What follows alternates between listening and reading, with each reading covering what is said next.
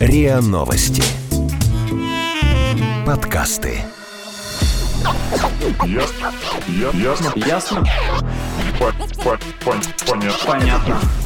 Это подкаст «Ясно-понятно». И здесь мы говорим о том, что нас беспокоит, бесит, интригует, кажется сложным и заставляет сомневаться. И пытаемся понять, что со всем этим делать. Это Лина и Ваня. Всем привет. Привет. Сегодня мы говорим о, О том, что нельзя увидеть, органе чувств, которому Услышать. мы не придаем наверное, можно. особого значения. Это, конечно же, обоняние, это наш нюх. Я думаю, что в 2020 году очень многие люди лишились этого органа чувств. Ну, как многие. И оценили. Цифры, циферки-то мы читали. 100 миллионов людей, как минимум. И оценили, насколько это важно ощущать запахи, которые рядом с тобой вокруг. и многие из этих людей говорят, что после того, как они переболели, а, запахи стали ощущаться по-другому, как и вкусы. Ну, некоторые. Не все, да. Как, например, наш коллега Игорь, который стал ощущать мандарины с анисовым привкусом. Ничего себе, он даже различает анисовые нотки в этом аромате. Водки много пил, видимо, да. Но я знаю такую фишку и очень много раз испытывала на себе, что если ты ощущаешь какой-то аромат, слышишь, как правильно говорить, ты переносишься в то время, в котором ты этот аромат слышал. Самое главное, что это всегда происходит молниеносно. Да. То есть ты, если там, когда там звук или взгляд, ты это еще как-то можешь отфильтровать и там додумать, то когда это с запахом, то это моментально прям это срабатывает как-то на... И я бы сказала, что ты это не можешь секунду. контролировать. Ну да. Чтобы разобраться в этой теме обоняния, ароматов и запахов, мы сегодня пригласили Анну Зворыкину. Это кандидат биологических наук, альфакторный художник, автор собственного бренда духов и книги «От гвоздики до сандала. Альфакторная азбука и путеводитель по миру натуральных ароматов». Аня, привет. Привет, спасибо за приглашение. Очень рада быть сегодня с вами. И мне даже хочется отвлечься от нашего списка вопросов, чтобы сказать что-то сразу а, для вас по горячей теме анасмии после коронавируса и так далее. Но мы можем это оставить на какой-нибудь кусочек. Да нет, на потом. начинай уже сейчас. Поговорим об этом, а потом уже У начнем нас сколько? У нас 17 вопросов вон. Какие там кусочки? на самое интересное говорить. Да, на самое интересное, я просто хотела сказать, что интересно, что вот эта вот вся история с э, коронавирусом высветила довольно интересную проблему, которая на самом деле находится давно в поле зрения врачей и ученых про анасмию. И на самом деле есть работы робити. 2010-х годов и статистика. В Соединенных Штатах Америки до 3% людей, ну, в Соединенных Штатах просто потому, что статистика есть только по этой стране, да, у меня прямо сейчас. 3% людей с анасмией. Представляете, 3 человека из 100 вообще очень слабо что-то нюхают. При этом, если мы берем выборку людей старше 60, то эта цифра будет приближаться к 40%.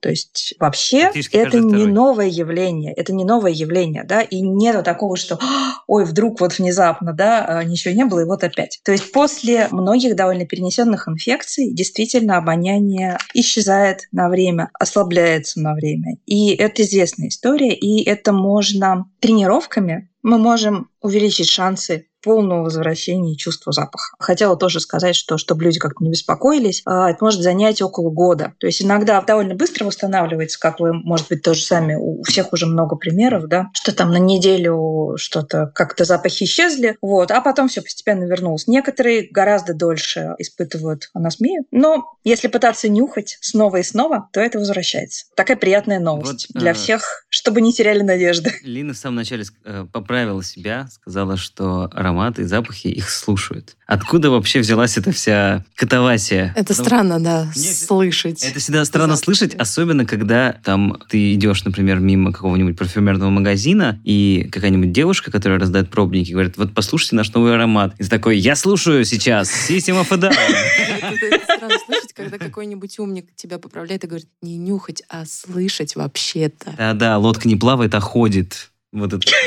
Да, есть такое. Ну, я бы сказала, что в русском языке литературные нормы две. И нюхать, и слушать подходят. Вот. У этого слова употребления, да, слушать по отношению к запахам, есть такие довольно глубокие исторические корни. На самом деле это очень смешно, да, но я скажу, что еще и Кант, и Гегель, да, они считали, что обоняние такое чувство, оно очень приближенное к животным чувствам, оно такое не очень интеллектуальное, поэтому приличному человеку говорить про себя «я нюхаю» как-то, ну, вот, вот не к лицу. Вот. И вот представляете, сколько прошло времени, и сейчас э, консультанты в парфюмерных магазинах, они вот такие вот неокантианцы практически. А, ну, вообще, конечно, мы нюхаем ароматы. То есть мы можем, опять же, литературная норма, да, слышишь, грозой запахло. Можно так сказать? Ну, конечно, можно, это, это окей. А на самом деле это А, всего лишь озон.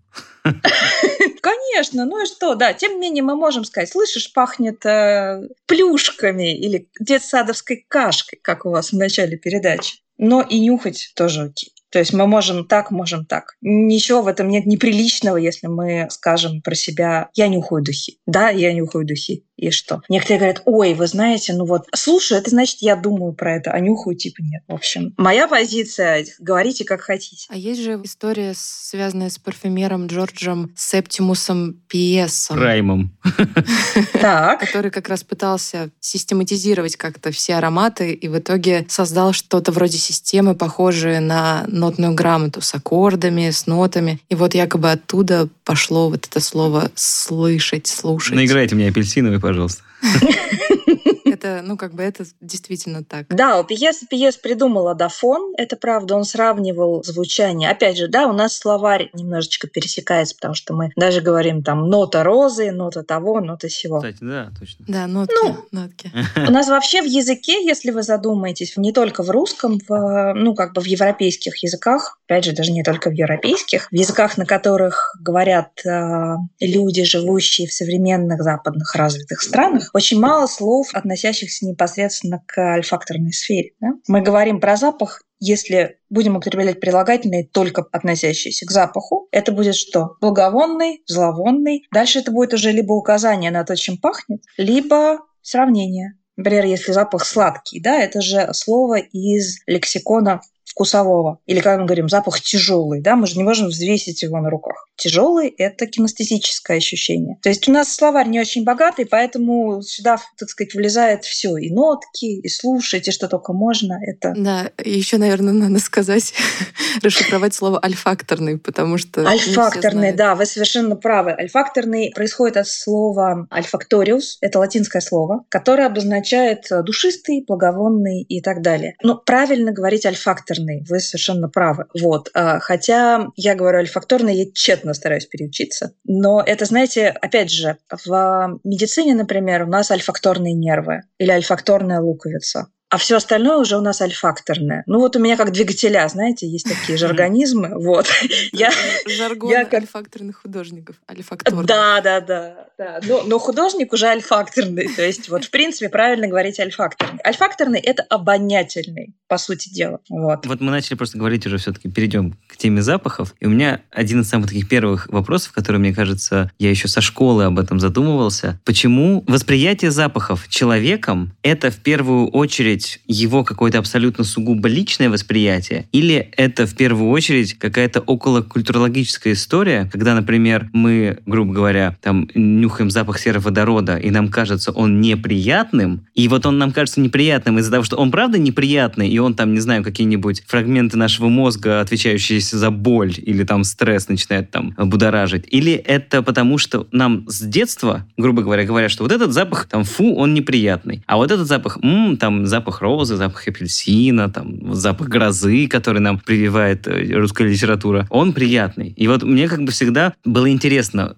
изначально человек, когда воспринимает запах, вот даже уже во взрослом возрасте, для него это какая-то бэкграунд, или это вот правда так и есть, что есть какие-то запахи, которые даже самому маленькому ребенку, который еще ничего не понимает, будут неприятны. А на самом деле все сложно, да, любимый ответ. И то, и то. То есть есть, конечно, запахи, которые, безусловно, неприятны всем и всегда. И, кстати, вы правильно сказали, многие серосодержащие соединения, сероводород, да, они, в общем-то, безусловно, всем неприятны, хотя тоже, да, заметим себе, что к запаху сероводорода можно привыкнуть и перестать считать его таким неприятным. То есть если мы поместим это в другой эмоциональный сеттинг, что мы на самом лучшем, самом дорогом курорте, который супер целительный, но грязь это на самом деле невозможно не нюхать, не воду это невозможно пить. Но, тем не менее, постепенно может наступить некоторая десенсибилизация, да, то есть, ну, падение уровня собственного неприятного ответа. Вот. А Есть еще, конечно, запахи врожденно неприятные, связанные с, в первую очередь, с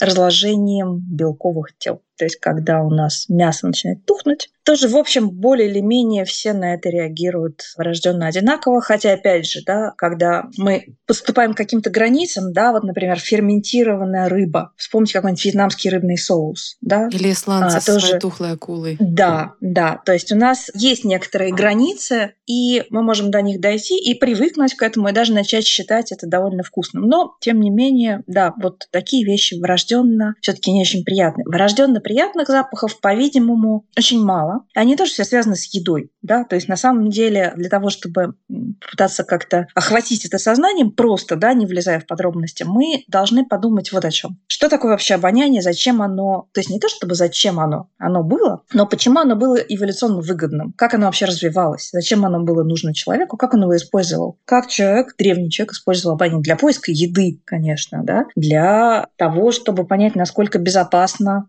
быть в этих местах, да, есть ли вокруг хищники, насколько поспела эта вкусная манго, и насколько вот эта вот э, тушка кого-нибудь сгнила, чтобы ее можно было еще безопасно съесть. Вот. Все связанные с этим вещи, они будут близки к э, врожденным таким приятным вещам. Ну, опять же, да, у младенцев, например, сладкий запах – это всегда хорошо. То есть, если мы любому младенцу предложим там сладенькую водичку, он будет ее с удовольствием пить. Горькое никогда. То есть, адаптация к горькому вкусу – это культурная вещь, и она намного позже возникает. Ни один младенец с удовольствием пить горькое пиво не будет. Вот, это, это нет. та же история про Только- оливки. Только лагерь, только Да, лагерь. Да, совершенно оливки, оливки все что угодно, потому что вообще чаще всего горький вкус сигнализирует, э, сигнализировал, опять же, да, в древние времена о том, что это ядовитое, есть особенно это не стоит. Вот. Тем не менее, культурологическая вещь, она очень мощная, культурологический пласт, о котором вы верно говорили. Опять же, да, оливки мы едим с удовольствием, горькое пиво пьют многие с удовольствием. Точно так же и с запахами. Многие запахи, которые кажутся врожденно детям, например, не очень приятными, взрослым кажутся гораздо более приятными. Это связано, конечно, и с возрастными изменениями в физиологии, но и в культуре тоже. То есть если в культуре принято, что вот это вот хорошо, вот это плохо, мы постепенно это усваиваем, и это тоже довольно мощное влияние на нас оказывает, и его нельзя недооценивать. То есть культура большой вклад вносит.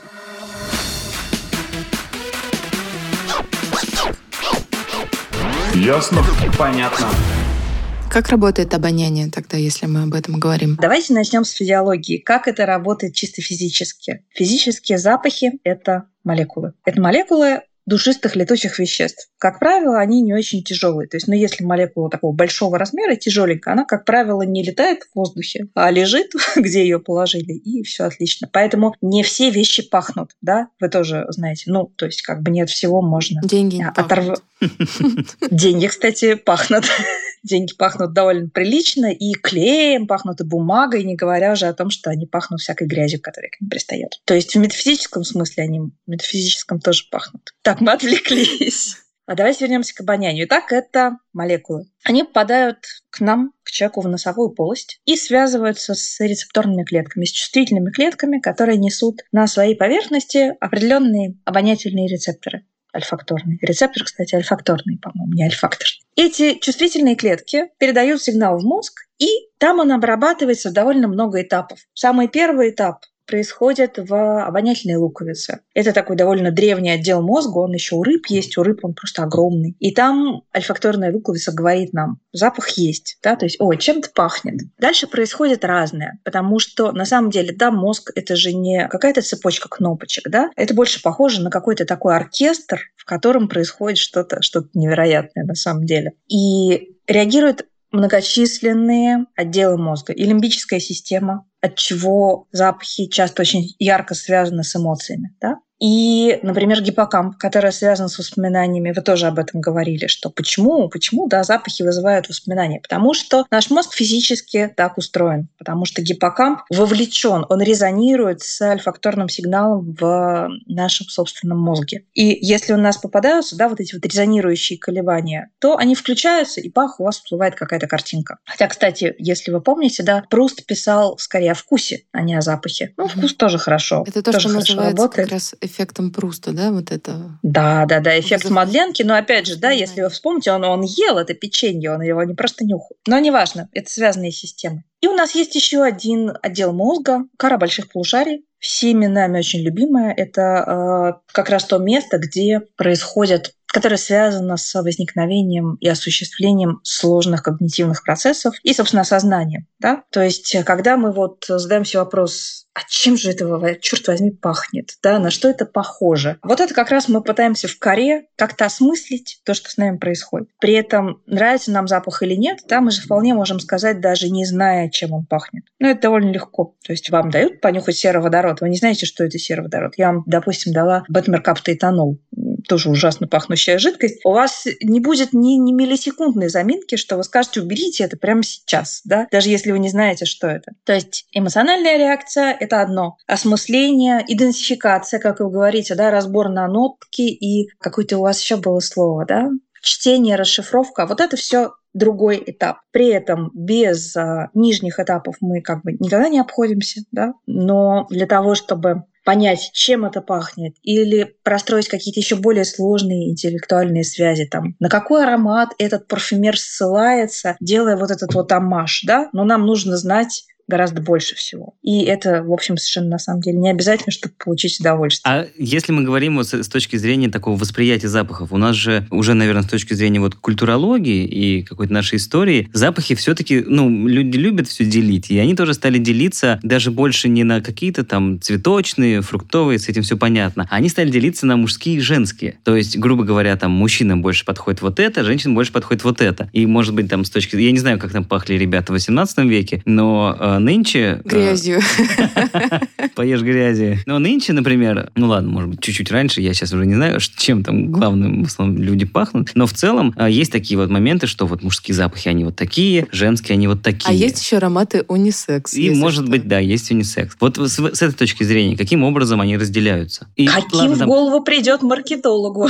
Почему, Больше никаких Почему нет. там э, мужчина может, не может пахнуть розами? Я не вижу ни одной причины причины, почему мужчина не может пахнуть розами, это тоже, да, Мускусные эта история розы. почти как про одежду. Да? Раньше женщины не носили брюки, теперь они носят брюки. Раньше мужчина пах розами, сегодня в, в Европе это неприлично, на Востоке это по-прежнему прилично, роза – это мужской цветок. То есть это абсолютно, да, социальная, культурологическая история про наполнение каких-то гендерных вещей, да. У запаха пола нет. То есть, вы понимаете, там это молекула. То есть нормально, это... можно, короче, женскими душиться, и все норм. Да, можно. можно. Но когда можно. ты приходишь в магазин, да. и продавец тебя спрашивает, а, вы кому там, мужчине, женщине, какого возраста там, э, да, какого да, темперамента? Это блондинка или да, брюнетка? Да, ну, да, да, да. понимаете, тут, опять же, мы сталкиваемся с тем, что на самом деле довольно невысокий процент людей может описать запах непосредственно. То есть, если бы пришли в магазин и сказали, я хочу цитрусовый шипр с а, пачулевой базой, вам бы, и кстати, если бы консультант вас понял, он бы сразу вам сказал, что вам нужно смотреть. Но а, человек же не знает.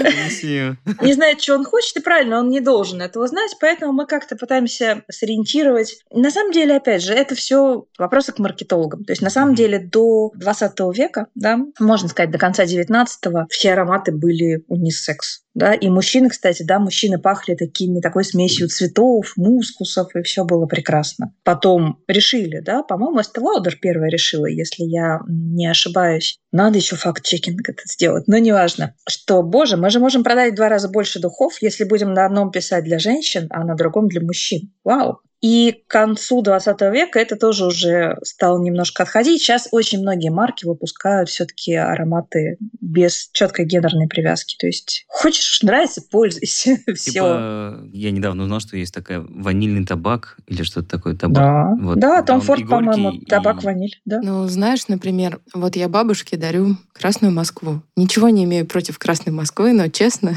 я бы ей не стала душиться, потому что это очень тяжелый такой, как будто бы слишком взрослый аромат. И разные запахи, они именно несут такую информацию, что вот сейчас зайдет такая женщина, зайдет такой мужчина. Не знаю. Но мне кажется, это тоже уже такие происки нашего бэкграунда. Стереотипов. Бэкграунда, да, что мы уже привыкли, что вот такой запах, ему такой возраст, и в этом смысле, да, у меня дед тоже шипром всю жизнь э, как бы мазался после бритья, и для меня до сих пор это супер дедовский аромат. Но это уже эффект Зеленые вот эта банка. Ну, а есть вообще какие-то правила хорошего тона в использовании парфюмерии? Ой, самое главное правило хорошего тона – это берегите окружающих, да, и не, Не наносите выливайте. больше, да, не наносите больше двух, ну, трех пшиков. Это вот, э, ну, то есть, опять же, да, если вы а, считаете, что это уместно, и у вас достаточно яркая, так сказать, персоналити, да, чтобы а, оповещать всех об этом, ну, вот можно сколько угодно. Но, в принципе, если вы наносите умеренную дозу, вы можете наносить все что угодно, мне кажется. Другое дело, что да, что такое хороший тон? Ну, хороший тон это вообще такое довольно расплывчатое понятие, согласитесь. А, Зависит от того, что вы хотите. Вы можете прийти в каком-нибудь шокирующем, густом, плотном запахе прям с утра на совещание. Ну, можете. Может быть, не все это оценят. А может быть, вы хотите людей шокировать. Ну, Тогда уж То есть- лучше сразу повонять, если шокировать. А тут вас жалеть начнут, вдруг с вами что-то не так, понимаете? А тут вы, так сказать, есть такой экстравагантный ход. То есть, в принципе, вопрос вежливой дозы, да, он решает все сразу вопросы, потому что если к вам, а, чтобы ощутить, как вы пахнете, да, вас нужно обнять, то какая кому разница, в каких вы духах, условно говоря. Если уж вы с кем-то обнимаетесь, ну, тут уж э, риск должен быть. Есть духи более плотные, да, которые, как говорят, вот они, вот они могут э, сбить утреннее настроение. Ну, кому-то да, кому-то нет. А Считайте, опять же, насколько консервативно место, в котором вы находитесь. Что модно в тусовке, куда вы собираетесь. Возможно, там будет, я не знаю, неуместно прийти в любых духах, кроме Киллиана или Том Форта. Это была непроплаченная реклама, вырезаем это. Или наоборот, вы вращаетесь в кругах, где только Шанель и больше никто. И вы придете в в каких-нибудь кругах, где только шипры, больше ничего. Да, или, например, а все остальное невкусное. Ну, то есть, опять же, можно ориентироваться на, на то, где вы. Единых правил практически нет. То есть, ну, сейчас вообще все размыто. Хорошо, да. а если, например, вот я как человек, который, конечно, не то чтобы такой часто пользующийся, но пользующийся иногда, куда правильно наносится аромат? Тема для спекуляций.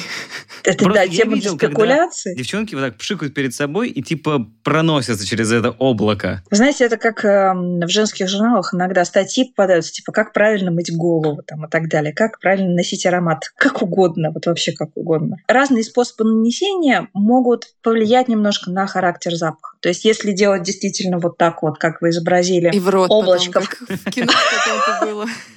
В которое вы входите, у вас аромат, получается, распределен по очень большой площади, но, как бы сказать, довольно тонким слоем. Он будет звучать одним образом. Если вы возьмете и нанесете на запястье, да, А почему на запястье Потому что там сосуды, Ну, да? На самом деле есть такая история про сосуды. Во-вторых, это ну просто удобно, да, запястье удобнее всего понюхать. Вы локоть, на локоть тоже хорошо, но локоть нюхать уже не так удобно. Как будто А некоторые духи я ношу вообще, так сказать, на щиколотках, потому что они для меня слишком интенсивные. Ого, А, никогда об но этом не мне- думала. А почему нет? Наконец-то Да, найду вы, можете, применение вы, можете, вы можете носить духи как вам угодно. На волосы, на волосы прекрасно, одежду. а, очень хорошо. На одежду отлично. На бороду, если у кого есть борода, они очень стойкие будут, держатся роскошно. То есть, смотрите, есть один неправильный способ нанесения духов. Два. Внутрь. Первый очень, первый очень много, если вы собираетесь быть в обществе. Но это просто действительно неприлично, и люди другие вас не будут любить за это. И второе, мы не наносим духи на открытую кожу, если собираемся выходить под открытое солнце. Ну вот загорать на пляж, например. На открытую кожу лучше не надо. То есть некоторые вещества в составе, сейчас уже это не очень актуально, но тем не менее все равно лучше этого избегать. Но, например, эфирное масло бергамота может увеличить фотосенситивность кожи, и вы можете просто получить ожог. Короче говоря, под одежду, под купальник, на волосы, как угодно, но не под открытое солнце. Все, все остальные способы правильные. А какие есть этапы восприятия аромата, если мы, например, опять же берем в сравнение, там, например, у вина, там у него есть первый нос, первый глоток, потом поэрировал, еще раз понюхал, еще раз попробовал, потом уже оно постояло у тебя 5 минут, ты опять попробовал. И постоянно, ну, грубо говоря, разные оттенки открываются. С точки зрения ароматов, вот, например, ты нанес его куда-то. Какие есть здесь этапы? Мгм, да. Э, В принципе, то же самое, что с вином. Не такая большая разница. У нас есть молекулы разной степени летучести. Да? Помните, мы уже про это говорили. Есть более летучие, более легкие. Есть такие, которые потяжелее. Им нужно больше времени, чтобы оторваться от поверхности, уже испариться и достичь до ваших носа. Поэтому то, что вот первый нос в вине, в духах это первая нота, то, что называется. Это самые летучие молекулы из всех, которые у нас есть. Поэтому мы вот этот вот букет легко летучих молекул воспринимаем в первую очередь. В духах это часто, например, там цитрусовые ноты, да? Ну вот э, то, что мы видим. Это очень летучие соединения, поэтому они быстро испаряются, мы их слышим, и потом они сходят на нет, потому что все, все уже испарились по большей части.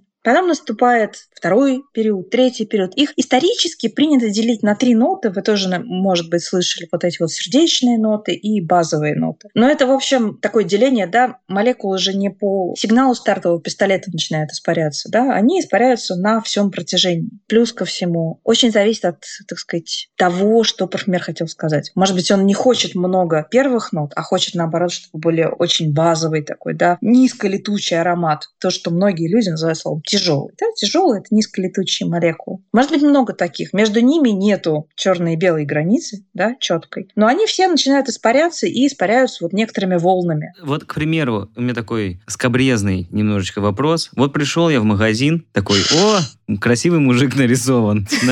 Значит, мне подойдет. Вот. Ну и, соответственно, я просто там пшикал себе на руку. И что? Я там сначала там, как сказать, занюхал, потом ушел из магазина, потому что там невозможно долго находиться. Еще разок понюхал. И вот какие, тут, не знаю, даже по времени, там, не знаю, побегать надо, может, вокруг торгового центра, чтобы третий уже раскрылся аромат. Как это правильно делать? Ну, в принципе, да. На самом деле, у большинства ароматов, которые вот мы сейчас можем найти, довольно долгий срок раскрытия. То есть мы не можем даже в первый час все это оценить. Угу. То есть, да, нужно побегать, а лучше просто пожить с этим. То есть вот вы пшикнули и можете идти по делам. А угу. дальше в течение дня вы смотрите. Опять же, мало ли что-то заложил парфюмер, да, вам же важно, что чувствуете вы и что вам нравится. Может быть, лично для тебя ты скажешь, что ой, а я эти духи перестаю чувствовать через 20 минут. Ну и зачем я буду их покупать? Нет, не нужно их покупать. А это правда, что нос привыкает? Если не Да, это правда, конечно. Смотрите, мы опять же да, возвращаемся к устройству нашего обоняния и к тому, зачем оно. Да? Оно э, развивалось эволюционно как вещь, которая помогает нам ориентироваться в жизни. Не как вещь, которая помогает нам наслаждаться духами, которыми мы душились один раз. И хотим, чтобы вот эта вот, да, музыка вечно длилась. Если мы один сигнал не будет уступать место другому, нас съест тигр, да, и ничего нам не поможет. Поэтому, во-первых, нос привыкает к постоянному сигналу, да, как мы часто привыкаем к шуму за окном, Разные люди, кстати, да, привыкают в разной степени, естественно. Но вообще э, у нас в нервной системе, в мозге есть очень много механизмов, которые заточены на то, чтобы тормозить повторяющиеся сигналы. Одежда, да, например. Мы не очень чувствуем на себе одежду, если она не супер неудобная. Если у человека вот эти вот тормозные системы не очень хорошо работают, жить ему неудобно, потому что какие-нибудь ярлыки в одежде ему все время натирают. Да, другой человек скажет, ну и что, он мне там три секунды натирает, и я про это забыл. Кто-то не забыл. Вот. И люди, которые, так сказать, не могут это вытормозить, они вот, да, они говорят, что, боже, все духи сейчас безумно стойкие, безумно интенсивные, и это просто нереально. А люди, которые лучше вытормаживают это, они говорят, ой, а у меня это слетело за 15 минут, да. Для того, чтобы проверить, есть один простой способ проверить. Вы наносите аромат на ткань или на блоттер, на, на что-нибудь пористое, оставляете его где-нибудь и уходите. И вот, да, вы вернетесь через три часа и понюхаете, действительно запах исчез или он продолжает испаряться. То есть есть вот такая вот разница. Но вообще, да, вообще человек привыкает к запахам, и это нормально, и это хорошо. Если вы хотите дольше чувствовать духи, наносите их немножко дальше от носа, чтобы у вас было прервалось течение сигнала, да, чтобы вы могли как-то отвернуться, вдохнуть свежего воздуха, а потом такие, ой, а я же еще пахну.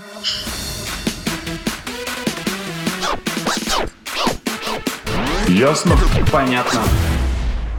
Хорошо, что мы, у нас появилось в лексиконе слово «парфюмер», потому что мы хотели у тебя спросить в первую очередь. Это, мне кажется, самое основное, что, к чему хотелось узнать. Вообще, в принципе, каким образом создаются ароматы нынче? Как они угу. создаются? И как конкретно ты как человек этим занимающийся, угу. этому стала обучаться. И вообще, обучают ли этому в России? Потому что я Нет. нигде не видел, чтобы у нас э, был колледж по духам. Курсы парфюмерии, да? Ну да, да, да. Да, да, совершенно правильно. Правомерный вопрос. В России и негде особенно этому учиться. Тут есть тоже такая история, да. Обязательно ли учиться в консерватории, чтобы играть музыку? Ну, как бы в принципе нет. И вы даже э, можете стать знаменитым музыкантом, не обучившись в консерватории. Ну, правда, вы будете, наверное, играть не в симфоническом оркестре, да, а где-то там... На треугольнике. Альтернативную музыку, не, не классическую музыку, да. Точно так же с парфюмерами. В принципе, духи, которые вы можете купить в магазине, вот э, прийти в любой магазин и купить, они сделаны при участии как продукт, да, огромной парфюмерной индустрии. И чтобы работать в индустрии, вы, конечно, должны пройти все этапы, да, того, чтобы научиться быть правильным колесиком в этой большой-большой машине. Потому что это огромные тиражи, это работа на производстве, это обязательное химическое образование, обязательно. То есть если вы хотите быть, условно, там, парфюмером дома Шанель или Герлен, вы обязаны быть химиком. То есть ЕГЭ по химии будет недостаточно, Английский да? и французский. А?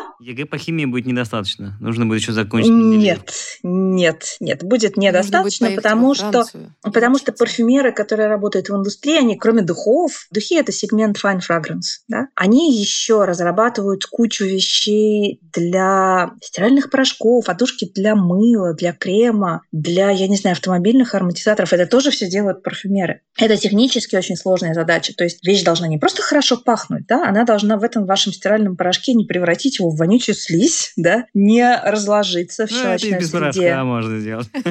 Или освежитель То для есть- туалета. Да, конечно, все, все это, в общем-то, делают парфюмеры так или иначе. То есть и довольно часто до того, как человек попадает в fine fragrance, он работает вот в сегменте home care, да, довольно долго. И делает, причем нынешние, судя по некоторым сведениям, например, отдушку для крема Невея, которую, может быть, я не знаю, люди вашего поколения еще, еще знают этот культовый крем Невея. Ну, а ее разработал из... э, синенькой. да, и это было очень а, для своего времени, когда он появился, это было очень новаторское решение, и ее разработал Жан-Клод Лена, один из самых нынче знаменитых и крутых парфюмеров. У него классно. Вот, то есть, да, то есть э, парфюмер делает не только духи, во-первых, а во-вторых, парфюмер это часть огромной э, индустриальной, да, машины. Нету такого, что он там где-то, да, э, сидит себе дома в подпольной студии, а потом приносит, э, значит, Шанель формулу, и Шанель говорит, да, ладно, так и сделаем. Опять же, у нас есть огромное количество регулирующих организаций, которые говорят, так, э, сегодня у нас норма ввода бергамотового масла такая, безопасная для здоровья. Завтра говорит, нет, что-то мы передумали. А, вообще это не очень хорошо. Давайте мы ее снизим. О, все формулы духов надо переформулировать. То есть это работа не для одиночки, если мы говорим про работу в корпорации. Поэтому, конечно, есть немного достаточно высших учебных заведений, в которых обучают на парфюмера. В России их нет. Ну, в России вообще нет, к сожалению, парфюмерной промышленности. То есть вот она Чего у нас только нет. Да. Ну, то есть, получается, грубо говоря, все российские духи, они все сделаны, ну, такой, типа, крафт, грубо говоря. Ну, как, смотрите, есть, например, компания Бракар, да, которая в России она разливается, потому что у нас есть э, завод, который умеет все это разливать и паковать во флакончики. Но пахучий концентрат делается все равно не в России, но по заказу русской команды. Опять же, да, а вот что такое русский, что такое не русский, да, то есть мы можем а, взять русского человека, да, он пойдет учиться в ИСИПКой, будет работать себе где-нибудь в Живодан, это один из а, концернов, да, больших, связанных с парфюмерией. Он будет русским парфюмером, но он может жить где угодно, в Гонконге, в Швейцарии, да, в Малайзии, но он будет русским по происхождению. И он может работать над брифом из России. Разливать будут это где-нибудь э, во Франции или в Италии. То есть это очень такая интернациональная вещь. И есть, конечно, да, есть, как вы верно говорите, да, вот эти вот крафтовые мастера, инди-мастера, независимые, такие вольные художники, вот, которые, да, могут работать где-нибудь у себя. Ну, это вот, да, знаете, как научить быть художником. Вот научить быть техническим мастером можно, научить быть художником, ну, тоже можно, но это уже такое. Опять же, должна ли я закончить консерваторию, чтобы играть рок на гитаре? По-моему, нет, мне никто не запретит правда? Вот. Но будут другие тиражи, будет другая вовлеченность, и многое будет другим. Ну а как ты училась этому? Как учиться? Если мы говорим про профессиональный путь, то получать химическое образование и поступать, э, например, э, в ИСИПК, в Живодан, то есть куда-нибудь, где учат действительных реальных парфюмеров. Например, Ну, а ты если обучалась? вы... Нет, я действительно инди-парфюмер, что называется. То есть э, я работаю сама на себя. И вообще именно поэтому я иногда говорю, что я не парфюмер, я художник. Я не умею работать в индустрии, я этому не училась, и я бы не смогла сейчас без должного образования. Делать что-то, тем более я работаю в очень узкой нише, я работаю только с натуральными ароматическими экстрактами. В этой нише я, да, я могу что-то делать. Ну, как я училась? Я пробовала, анализировала,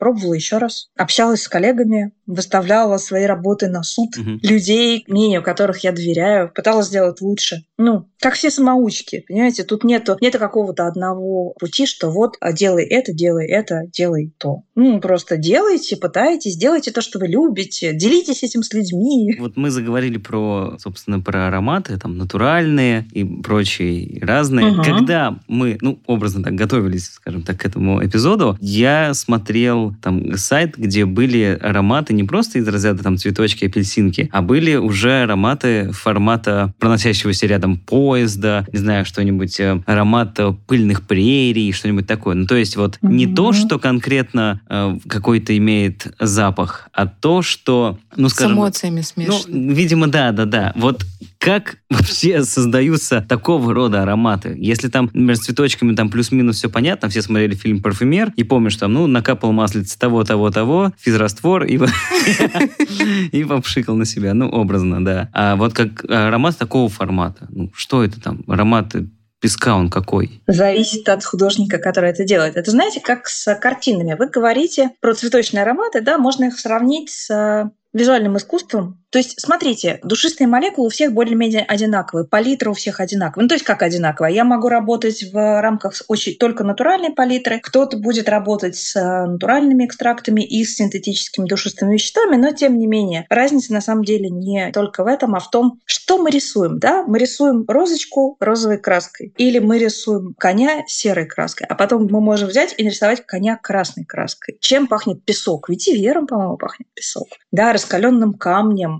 из чего мы можем сделать раскаленный камень? И главное, чего мы хотим добиться этим? Да, вот вы спрашивали а, еще про технологию Headspace. Есть такая классная технология, которая позволяет получить такой цифровой отпечаток, в принципе, любого запаха, абсолютно любого. Горячего песка, старых книг, и есть такой даже проект, по-моему, Сесилия Бомбирова сделала. Она начинает оцифровывать старые британские библиотеки. То есть она приходит в какую-нибудь британскую библиотеку в старом-старом замке, в, грубо говоря, в сарафановый пакет, кладет книжечку, подключает к нему такой микропылесосик, который забирает воздух из этого пакета. И дальше этот воздух, насыщенный душистыми летучими молекулами, анализируется с помощью хроматографии, масс-спектрометрии, неважно мы можем получить список, сколько каких молекул у этой книжки. И теоретически мы даже можем его воспроизвести. Да? Вот вам такой цифровой отпечаток. Это классно, но, опять же, как мы будем это применять, это вопрос к художнику. Если у нас есть задача сделать художественное произведение, или если у нас это вот как у Сесилии такой репортаж, вот у нас цифровой отпечаток, вот у нас есть э, горячий песок. На самом деле пахнуть горячим песком довольно скучно,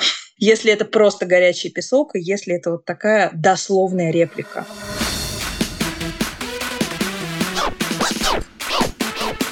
Ясно? Понятно. И если мы говорим о том, что, например, каждый человек сюда приходит такой вот уникальный, грубо говоря, то есть ли свой запах у человека? Да, конечно, есть. Ну, человек просто физически, он действительно пахнет. В нашу эпоху каждодневной тщательной гигиены, а, дезодорации и так далее, конечно, это не очень заметно. Вот. Но в любом случае, вообще кожа человека – это часть выделительной системы. То есть через кожу выводится довольно много веществ, продуктов нашего обмена веществ. И у каждого человека свой индивидуальный гормональный баланс, свой индивидуальный, опять же, обмен веществ и так далее. Поэтому да, в общем, более-менее каждый человек пахнет по-своему. И более того, даже Например, в младшем возрасте, в младшем я имею в виду грудничков опять младенцев. Да, запах младенца есть такой. Есть, э, я говорила даже про другой, есть запах младенца. Да, младенцы пахнут особенным образом, но младенцы очень хорошо распознают запах матери, например. И у них, если вы знаете, да, еще зрительный анализатор глаза не очень работает. Ну, то есть, да, у совсем маленьких детей они даже фокусировать взгляд еще не умеют в первое какое-то время. Вот. Зато узнавать маму по запаху он очень даже может. И это очень такое успокаивающее успокаивающее, хорошее ощущение, когда вот мамой пахнет. Поэтому даже при э, расстройствах, ну, не то, что при расстройствах, когда налаживают там иногда грудное вскармливание, специалисты говорят, вы возьмите футболку, которую вы несколько дней носили, чтобы ребенок как бы находился вот в этом вот вольфакторном поле, вот, и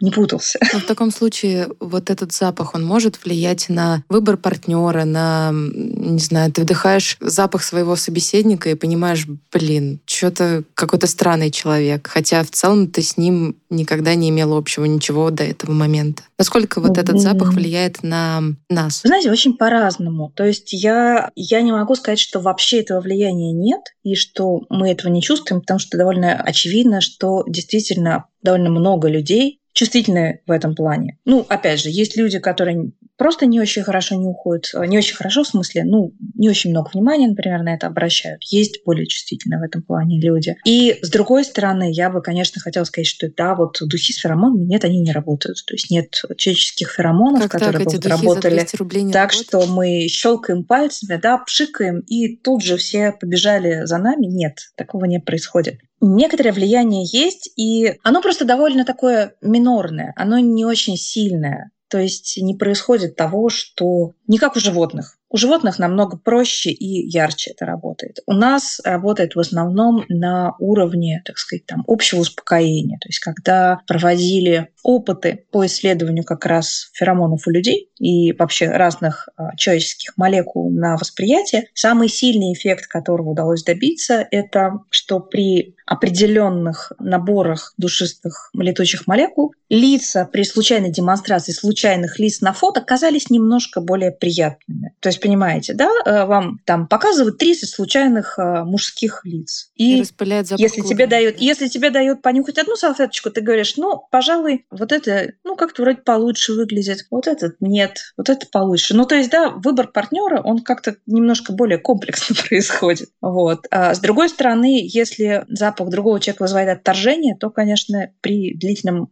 так сказать, совместном проживании это может тоже качество жизни снизить. Вот. Живешь пять на это... человеком, а он бомж, Ну, то есть это, да, э, есть такая вещь, но не стоит ее переоценивать, скажем так. Ну, у тебя часто бывало, что какой-то запах, да, какого-то другого человека вдруг переполнял тебя эмоциями, или ты Нет, переставала замечала, контролировать свое люди, поведение? не едят мясо и увлекаются благовониями, пахнут по-другому. Это однозначно. Они, да, они пахнут по-другому. Ну и что? А как бы на твое поведение это как влияет? Да никак, просто интересно, странно. Ну и все. Ну да, да, вот, вот, вот так и бывает. Да, от, от диеты очень зависит, конечно. А можно ли человеку который не сильно связан с э, ароматами в жизни, кроме как э, там нюхает порошок и гель для душа, выбирает, как-то развить свое обоняние? Нюхать э, больше, чаще. Ну, то есть, ну, можно просто нюхать, да, но есть же какая-то вот э, не бездумно же нюхать, а как-то вот я просто читал, да. например, что название. я просто читал, что, например, запахи, ну, то есть наш мозг устроен так, что мы можем запомнить вкус и воспроизвести его в голове, но запах воспроизвести в голове невозможно. То есть... Конечно, возможно, просто нужно немножко тренировки. А я думаю, что если ты возьмешь гель для душа и будешь, например, месяц его нюхать каждый день, ну вот так, как бы так, ответственно, да, то есть подойти, открыть и, открыть и прямо секунд 30 каждый день, вот, вот вдыхать и выдыхать, через месяц у тебя он будет возникать в голове до мельчайших подробностей. Ну, может быть, кому-то больше понадобится, кому-то меньше. То есть это, конечно, конечно, можно. Что делать делать, как развивать? Отличный вопрос, тоже его обожаю. Нюхать больше и анализировать, и пытаться описать. Это важно, потому что мы, мы воспринимаем то, что мы знаем да, опять же, возвращаемся к детям, да, если дети не знают, что есть разные геометрические фигуры, квадрат или треугольник, они не будут их различать. Потому что какая им разница, да? У нас на самом деле огромное количество запахов в повседневной жизни, потому что ты вот сказал только про э, шампунь и гель для душа, да, но ведь на самом деле мы же едим, вы пьете вино даже, по-моему, да, судя по первому носу и всему О, да. такому Входим прочему. Да, да, ты входишь в подъезд, и все это кто-нибудь нюхал котиков? Котики прекрасно. Да, пахнут. у них лапки пахнут навозом. У них могут лапки пахнуть навозом, а если вы понюхаете загривок, он будет пахнуть иногда немножечко по-другому. В общем, запахи на самом деле окружают нас везде. Опавшие листья пахнут. Они пахнут по-разному, когда они только что опали и когда уже немножко полежали. Вот я, я вижу, что ты киваешь, значит, ты это различаешь. И далеко не только гель а, для душа пахнет. И анализируйте, описывайте, на что это похоже. Просто каждый раз можно задавать себе вопрос. Это такая игра, да? Здесь нету неправильных ответов. Ну, прям таких вот совсем неправильных. Потому что если тебе это напомнило, значит, это похоже. Это лучше повторять. Я всем, кто прям вот говорит, ой, я так хочу научиться развить, заведите дневник и пишите, чем что пахнет. Чем пахнет гель для душа. Это сложная задача. Да про капец, гель. я даже не могу представить. Ну, то есть я вот Морской волной. нюхаю сейчас свою руку.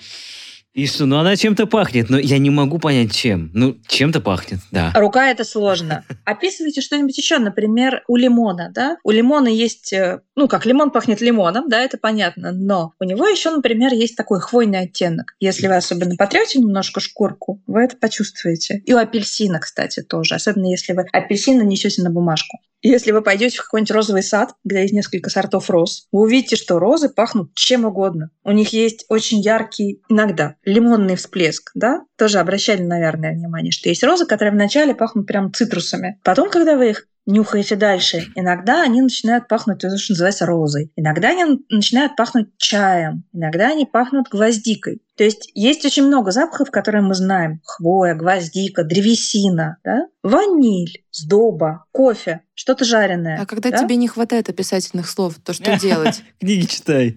Смотреть, да, смотреть словарь, читать, э, заимствовать описание из любой гастрономии. Смотри, это, это отличный вопрос. Запах пачули. Ты не знаешь, как пахнет пачули, значит, это не является для тебя хорошим описанием. Я могу сказать, что пачули пахнут подвалом, древесиной, а, Старой старым кожаным диваном, немножечко пылью, немножечко черносливом. Но это описание да, такого большого явления. И, в принципе, я думаю, что ты даже немножечко представила себе, как они пахнут. Хотя, конечно, лучше всего, если мы хотим расширять свои горизонты, да, немножечко тоже, ну, где-то найти масло пачули и понюхать. Это как с вином, да. Если я никогда не пробовала сорт винограда Каберне, вы можете мне описать, конечно, что он пахнет черной смородиной. Но, в принципе, и это не будет ошибкой, правда? Но это не будет очень близко к реальности. Поэтому лучше, как бы, если я хочу узнать, как пахнут разные вина, ну, пробовать разные сорта, описывать их, читать э, разные вот эти вот круги, да, э, есть круги описания для вина, для кофе, для чая. Да-да-да. Очень интересно. Все это можно Если мы опять возвращаемся к истории про вино. Есть такая история, что, например, почему вино делается из винограда в первую очередь. Вино же можно делать из всего, но из винограда, ну то есть ну, там можно сделать вино из яблок, из сливы, там из малины, но там вино из малины будет вином из малины. Другого вкуса у него не будет. И у, у яблочного вина ну, будет только вкус яблок всегда. У вина из винограда можно сделать там 3 миллиона разных вкусов, ароматов, потому что виноград максимально гибкий с точки зрения вот и производства, и вот этого всего. Вот с точки зрения ароматов, есть ли какой-то продукт или какой-то аромат, который, ну,